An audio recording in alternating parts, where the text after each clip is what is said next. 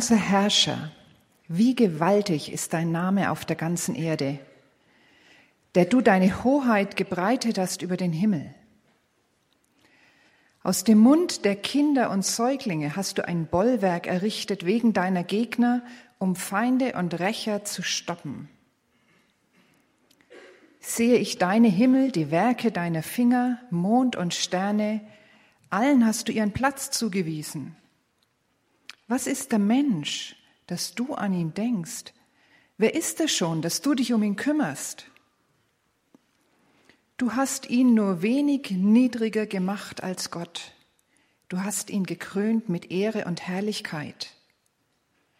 Du hast ihn als Herrscher eingesetzt über die Werke deiner Hände, alles hast du unter seine Füße gelegt. Schafe und Rinder, sie alle und auch die wilden Tiere, die Vögel des Himmels und die Fische im Meer, was auf den Pfaden der Meere dahinzieht. Herr unser Herrscher, wie gewaltig ist dein Name auf der ganzen Erde. Psalm 8. Was für ein unglaubliches Bild vom Menschen malt dieser Psalm 8. Er beschreibt, dass Gott sich Macht und Sieg bereitet durch das Lob der Kinder und Säuglinge. Die schwächsten und ungeschütztesten, sagt er, sind stärker als alle Feinde Gottes. Wow. Und Gott persönlich kümmert sich gerade um sie. Und er kümmert sich um jeden Menschen. Er kümmert sich um dich und er kümmert sich um mich.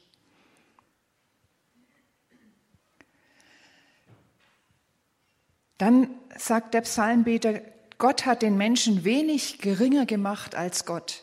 Mit Ehre und Herrlichkeit hat er ihn gekrönt.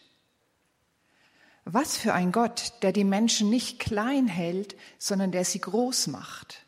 Wenig niedriger. So groß wie ein ungeschaffenes Wesen, ein geschaffenes Wesen überhaupt nur machen kann. Wenig niedriger als sich selber. Und dann sagt der Psalmbeter, Gott, du hast den Menschen zum Herrn gemacht über das Werk deiner Hände, über die ganze Schöpfung.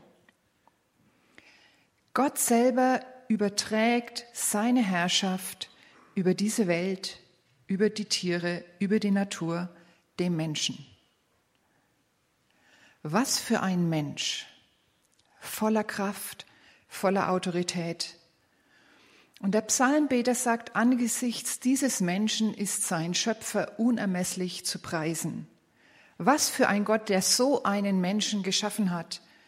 Gewaltig Gott ist dein Name. Und dieser Mensch macht dem Schöpfer des Alls alle Ehre. Was für ein Mensch.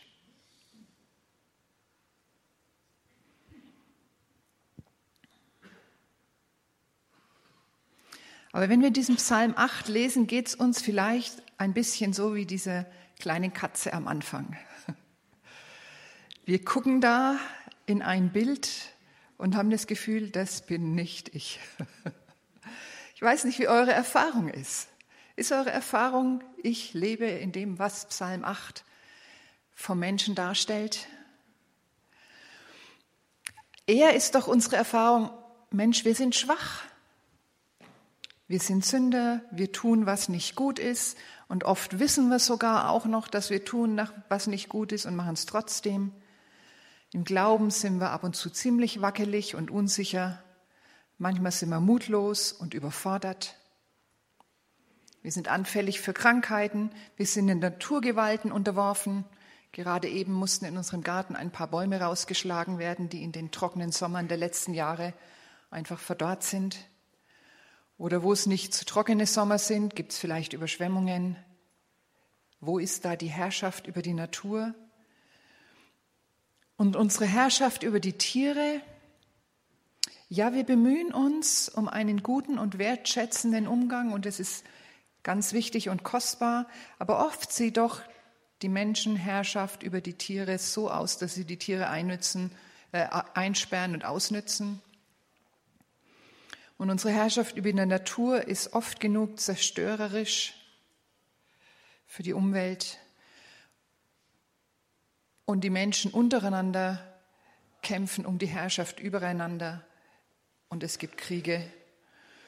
Gar nicht das Bild von Psalm 8. Und dann ringen wir mit Gott um sein Eingreifen und wir beten und glauben. Und ja, wir erleben Hilfe Gottes, wir erleben seine Gnade, wir erleben, dass er etwas tut. Aber immer wieder geschieht nicht das, was wir uns wünschen und dann überwiegt doch unsere Frustration. Wir haben das Gefühl, es geschieht nichts. Und dann fühlen wir uns alles andere als gekrönt mit Ehre und Herrlichkeit. Manchmal fühlen wir uns eher wie so ein kleines Würmchen. Irrt sich also der Psalmbeter?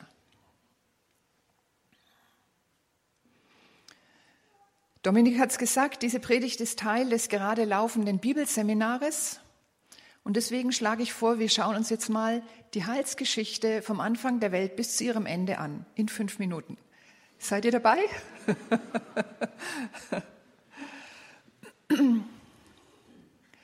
Am Anfang schuf Gott den Menschen. Gott sagte, jetzt wollen wir den Menschen machen, unser Ebenbild, das uns ähnlich ist.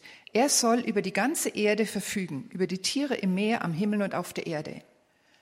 Und Gott erschuf den Menschen als sein Bild. Als Bild Gottes erschuf er ihn männlich und weiblich, schuf er sie.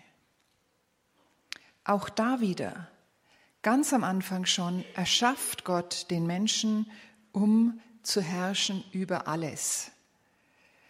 Oder andere Worte, die die Bibel da nimmt, Gott erschafft den Menschen und gibt ihm den Auftrag, diese Schöpfung zu bebauen und zu bewahren, sie gut zu ordnen, sie zu erhalten, Leben für die Tiere zu ermöglichen, Leben für die Natur zu ermöglichen, unter der Oberherrschaft Gottes und durch seinen Geist, aber der Mensch als Herrscher über diese Schöpfung. Ha, das ist doch das gleiche wie Psalm 8. Besingt Psalm 8 also den Menschen, wie er ursprünglich von Gott gedacht war. Aber warum trifft sich das dann mit unserem Erleben oft nicht? Wir gehen einen Schritt weiter in der Heilsgeschichte. Die Bibel berichtet uns, dass der Mensch sich abgewandt hat von Gott, von dem, was Gott für den Menschen sein möchte und ihm geben möchte der Mensch, der als Ebenbild, als Spiegelbild Gottes geschaffen war, wendet sich ab von Gott und ein Spiegel, der sich abwendet vom Original, kann das Original nicht mehr widerspiegeln. Und so ist unser Ebenbildsein zerbrochen. Wir sind nicht mehr ungebrochen Ebenbild Gottes. Und damit haben wir Menschen diese Herrlichkeit verloren, die Gott uns zugedacht hatte. Und jetzt, in dieser Abwendung von Gott, zerbrochenes Ebenbild Gottes, berichtet uns die Bibel, herrscht Menschen über Menschen und sie unterdrücken einander, gibt es Feindschaft zwischen Menschen und Tieren und letztlich erleben wir, der Tod ist doch stärker als wir Menschen. Mit dieser Abwendung von Gott haben wir tatsächlich unsere Menschlichkeit verloren. Wir haben unsere Menschlichkeit verloren und wir haben damit die Autorität über diese Schöpfung verloren. Wir haben den Thron verloren, auf den Gott uns setzen wollte in dieser Welt. Und diesen Thron hat dann der Satan eingenommen. Ist das das Aus für uns Menschen? Ist das das Aus für unser wahres Menschsein? Ist es endgültig zerbrochen? Und dann tut Gott etwas ganz Unglaubliches.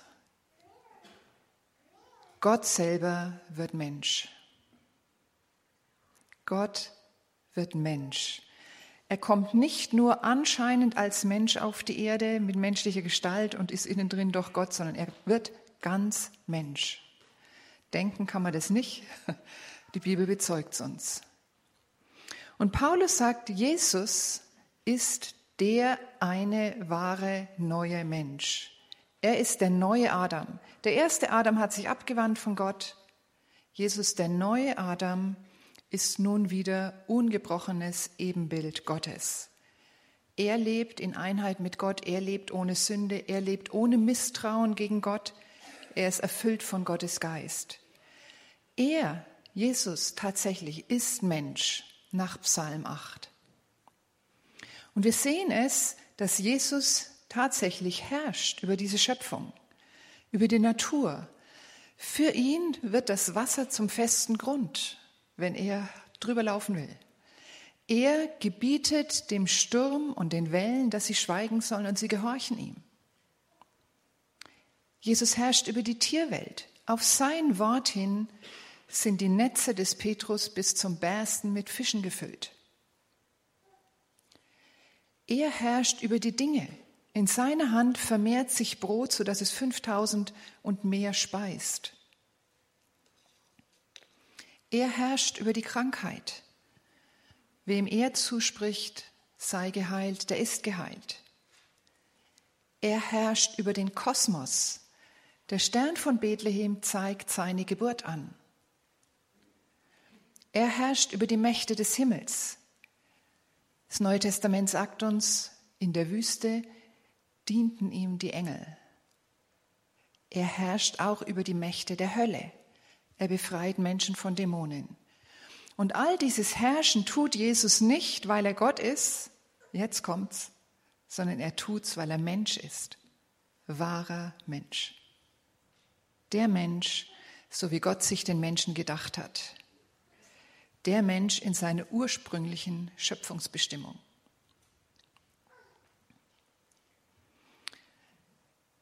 Und deswegen, sagt Paulus, fängt es mit Jesus an, dass das wahre Menschsein wiederhergestellt wird. Und wenn wir in ihn hineinkommen, dann beginnt es, dass auch unser wahres Menschsein wiederhergestellt wird. Jesus ist das klare und ungebrochene Spiegelbild der Schönheit und Herrlichkeit Gottes. Und für uns bedeutet es, dass auch wir die Möglichkeit haben, wieder selber wahre Menschen zu werden. Paulus schreibt im zweiten Korintherbrief, indem wir das Ebenbild des Herrn Jesus anschauen, wird unser ganzes Wesen so umgestaltet, dass wir ihm immer ähnlicher werden und immer mehr Anteil an seiner Herrlichkeit bekommen. Diese Umgestaltung ist das Werk des Herrn, ist das Werk seines Geistes. Wir werden umgestaltet, so dass wir Jesus immer ähnlicher werden, so dass wir immer mehr wahre Menschen werden. Das Ziel ist, dass unser ursprüngliches, unsere ursprüngliche Herr Herrlichkeit als wahre Menschen wiederhergestellt wird. Und es ist einfach nicht auszumalen, was das bedeutet. Ich kann es nicht fassen mit meinem Verstand, wenn ich das lese, was da im Psalm 8 steht. Was für eine unglaubliche Autorität und Herrlichkeit des Menschen, die Gott ihm verliehen hat.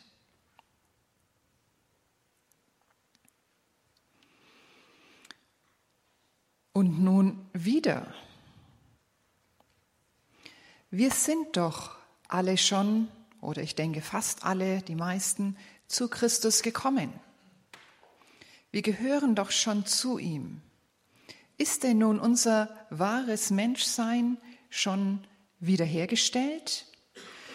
Paulus schreibt im zweiten Korintherbrief, wer in Christus ist, ist eine neue Schöpfung. Das Alte ist vergangen. Ha, ist also alles schon geschehen?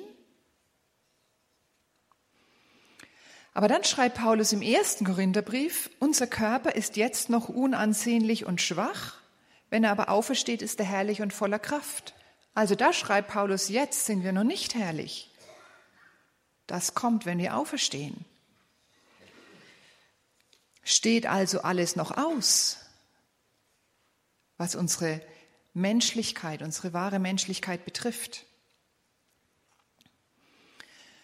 Es ist schwierig, wenn wir das rauslesen wollen aus einzelnen Versen der Bibel.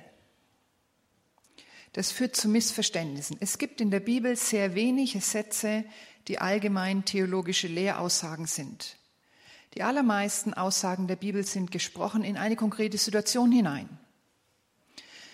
Nehmen wir an, wir sehen einen Menschen auf dem Weg vor uns, er kommt ab nach links und droht in den Graben zu stolpern. Dann werden wir diesem Menschen zurufen, hey, nach rechts, nach rechts. Nehmen wir an, wir sehen einen anderen Menschen auf dem Weg, der droht nach rechts in den Graben abzugleiten. Und wir rufen ihm dann zu, hey, nach links, nach links. Wenn wir jetzt einem, der nach links abgleitet, zurufen würden, hey, nach links, nach links, dann würde es nur noch schlimmer. Das heißt, einzelne Aussagen machen uns nicht, zeigen uns nicht, wie es mit dem alten und dem neuen Menschen tatsächlich ist, sondern wir brauchen das Gesamtzeugnis des Neuen Testamentes. Das zeigt uns die Mitte. Wenn wir nicht das gesamte Zeugnis des Neuen Testamentes sehen, dann kommen wir in die verschiedensten Missverständnisse der biblischen Botschaft. Drei solche Irrtümer will ich kurz aufzeigen. Der erste Irrtum sagt, es ist alles schon da. Mit der Bekehrung ist alles geschehen. Ich bin schon gerecht, ich bin schon heilig, ich bin schon vollkommen erlöst. Wer wirklich glaubt, sündigt nicht mehr. Wir sind schon vollständig neue Menschen.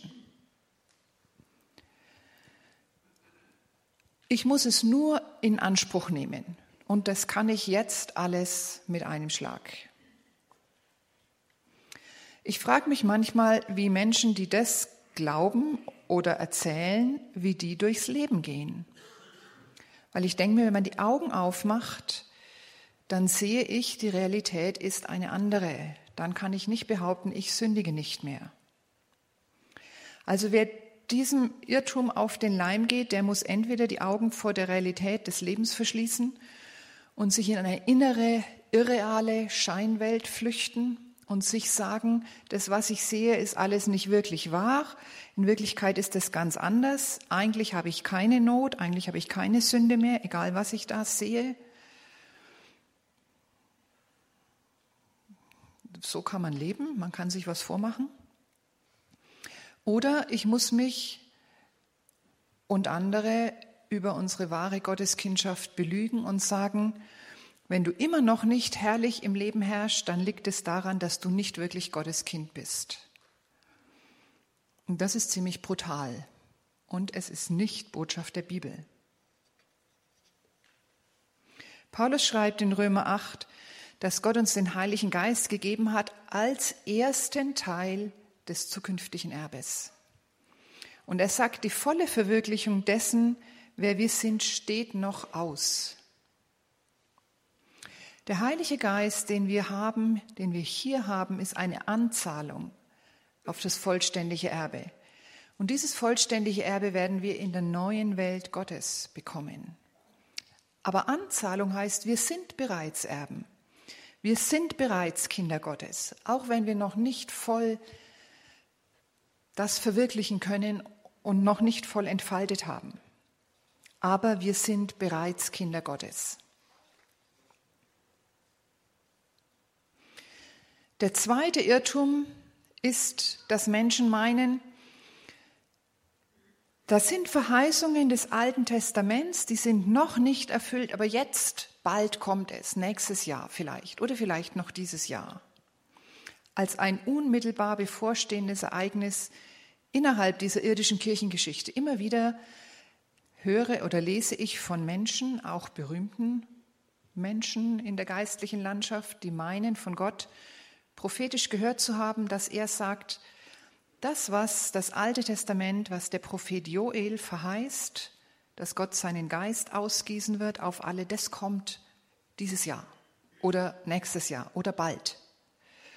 Joel schreibt, es kommt die Zeit, da werde ich meinen Geist ausgießen auf alle Menschen. Manche sagen, Gott hat mir gezeigt, diese Verheißung wird jetzt wahr werden. Aber ich denke mir, wenn man eine Bibel mit guten Querverweisen hat, dann wird man Joel lesen und wird dann weiterverwiesen auf Apostelgeschichte 2. Petrus predigt an Pfingsten. Und er sagt in seiner Predigt, das, was der Prophet Joel verheißen, verheißen hat, dass Gott seinen Geist ausgießen wird, das ist heute erfüllt. vor euren Augen und euren Ohren. An Pfingsten, vor 2000 Jahren. Es ist bereits erfüllt. Gott hat seinen Geist ausgegossen auf alle Menschen, die zu ihm gehören. Im Alten Testament war der Heilige Geist ausgegossen auf die Propheten und auf die Könige. Punkt. Keineswegs auf alle Glaubenden. Im Neuen Testament, seit 2000 Jahren, ist der Heilige Geist auf alle Gläubigen ausgegossen. Und wenn du,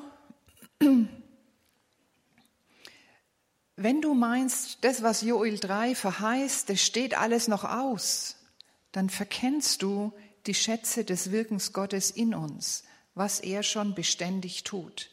Denk mal zurück, vor drei Jahren oder vor fünf Jahren. Wie warst du da?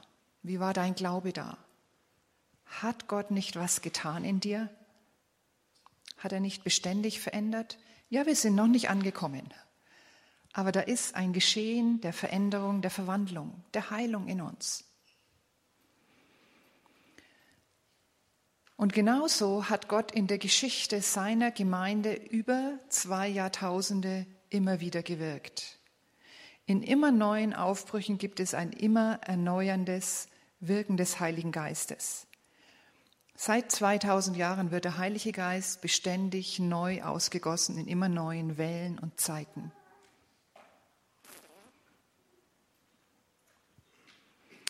Der dritte Irrtum, den ich angucken möchte, ist, dass manche Menschen meinen, wir bekommen etwas hier schon, was Gott aber für die neue Welt vorbehalten hat. Auch da wieder höre und lese ich immer wieder von Menschen, die meinen, von Gott prophetisch erkannt zu haben,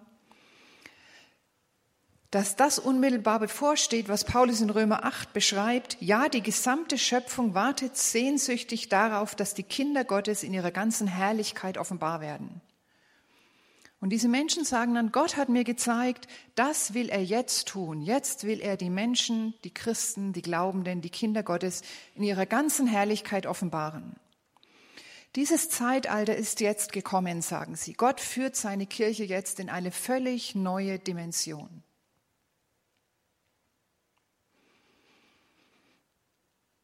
Klingt so bei Paulus, wenn man diesen einen Vers liest. Die gesamte Schöpfung wartet sehnsüchtig darauf, dass die Kinder Gottes in ihrer ganzen Herrlichkeit offenbar werden. Aber dann liest man zwei Verse weiter und dann schreibt Paulus, dann, wenn die Kinder Gottes in ihrer ganzen Herrlichkeit offenbar werden, wird auch die Schöpfung frei werden von der Knechtschaft der Vergänglichkeit. Dann wird es keine Naturkatastrophen mehr geben, dann wird es keine Umweltzerstörung mehr geben, dann wird es keine Krankheit mehr geben, keinen Tod, keine Unglücke, kein Leid. Wenn die Kinder Gottes in ihrer ganzen Herrlichkeit offenbar werden, dann wird ein umfassender Friede sein der Tiere untereinander und der Tiere mit den Menschen, Friede der ganzen Schöpfung. Und das, sagt die Bibel, wird in der neuen Welt Gottes erfüllt. Dann, wenn er kommt, wenn Jesus wiederkommt und einen neuen Himmel und eine neue Erde schafft, dann wird diese neue Erde unzerstörbar und unvergänglich sein. Wenn man nun davon ausgehen müsste, dass diese Offenbarung der Herrlichkeit der Kinder Gottes hier auf dieser gefallenen Welt schon verwirklicht würde, dann müsste man die Pläne Gottes so klein machen, dass sie in diese gefallene Welt hineinpassen. Und dann tauscht man die ganz reale Hoffnung auf eine neue Welt ohne Leid und Tod, die Gott uns verheißt, gegen eine sehr irreale Erwartung in dieser alten Welt, dass Gott etwas tut, was in dieser alten Welt nicht möglich ist. Es sei denn, ich mache es so klein, dass es hineinpasst.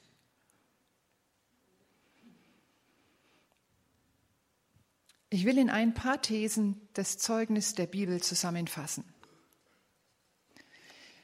Das Neue Testament bezeugt uns, die Endzeit hat begonnen vor 2000 Jahren, als Jesus auf die Erde gekommen ist. Seitdem läuft die Endzeit. Wer sich heute Jesus zuwendet, in dem wird heute ein neuer Mensch geboren und es beginnt eine Herzensveränderung durch den Heiligen Geist, der in uns wohnt. Und Jesus selber ist der erste wahre neue Mensch und an ihm sehen wir, wozu Gott uns Menschen alle bestimmt hat. Aber unsere Verwandlung vom alten zum neuen Menschen ist ein lebenslanger Wachstumsprozess. Ein lebenslanger Wachstumsprozess. Und in dieser Welt werden wir damit nicht zu Ende kommen. Die volle Offenbarung der Herrlichkeit, die Gott uns gegeben hat, kommt erst, wenn Jesus wiederkommt. Bis dahin sind wir immer noch alter und neuer Mensch gleichzeitig. Das ist Zeugnis des Neuen Testamentes, wenn man nicht nur einzelne Verse nimmt. Und so endet die Endzeit mit dem Wiederkommen Jesu. Und dann schafft er einen neuen Himmel und eine neue Erde ohne Leid. Dann werden wir ganz neue Menschen sein, dann werden wir als Kinder Gottes vollständig offenbar sein. Dann wird unsere ursprüngliche Herrschaft wiederhergestellt, wie es Psalm 8 besingt, wenig niedriger als Gott, eine gute Herrschaft des Menschen über die erneuerte Erde und über die Schöpfung. Dann werden wir das sein in Vollständigkeit und Fülle, was Psalm 8 beginnt, äh, besingt. Was bedeutet das für uns heute? Wo wir gleichzeitig alte und gleichzeitig neue Menschen sind. Das bedeutet, dass wir beständig auf dem Weg bleiben, immer mehr neue Menschen zu werden. Mit dem Heiligen Geist als Angeld, als erste Anzahlung haben wir aber tatsächlich die Möglichkeit, mehr und mehr unser Menschsein wiederzufinden. Mehr und mehr das zerbrochene Bild Gottes in uns wiederherstellen zu lassen indem wir uns der verändernden Kraft Gottes anvertrauen. Nur er kann diesen zerbrochenen Spiegel wiederherstellen, wenn wir uns ihm anvertrauen. Und in diesem uns ihm anvertrauen ist es ein ganz hilfreiches, eine ganz hilfreiche Übung, dass wir da, wo wir merken, da ist Gebrochenheit in uns, dass wir das vor Gott bringen und um Vergebung bitten, es an sein Kreuz bringen. Hier ist es, Jesus, das ist gebrochen vergib du und verändere mich, dass ich mehr und mehr heil werde. Und dann können wir eine zunehmende Heilung unseres verletzten Herzens erfahren und eine zunehmende Wiederherstellung unserer wahren Gottes Ebenbildlichkeit. Und ihm immer näher kommen, indem wir zunehmend mehr Räume unseres Lebens für ihn öffnen und ihn hineinlassen. Und so schreibt Paulus in 1. Korinther 15, wenn wir allein in diesem Leben auf Christus gehofft haben, so sind wir die elendsten von allen Menschen. So wie der irdische Adam beschaffen war, sind alle beschaffen, die zur Erde gehören. Und so wie der himmlische Adam Jesus beschaffen ist, werden alle beschaffen sein, die zum Himmel gehören. Genauso wie wir jetzt das Abbild des irdischen Adams sind, werden wir einmal das Abbild des irdischen Adams sein, äh, des himmlischen Adams sein. Herr unser Herrscher, wie gewaltig ist dein Name auf der ganzen Erde, der du deine Hoheit gebreitet hast über den Himmel.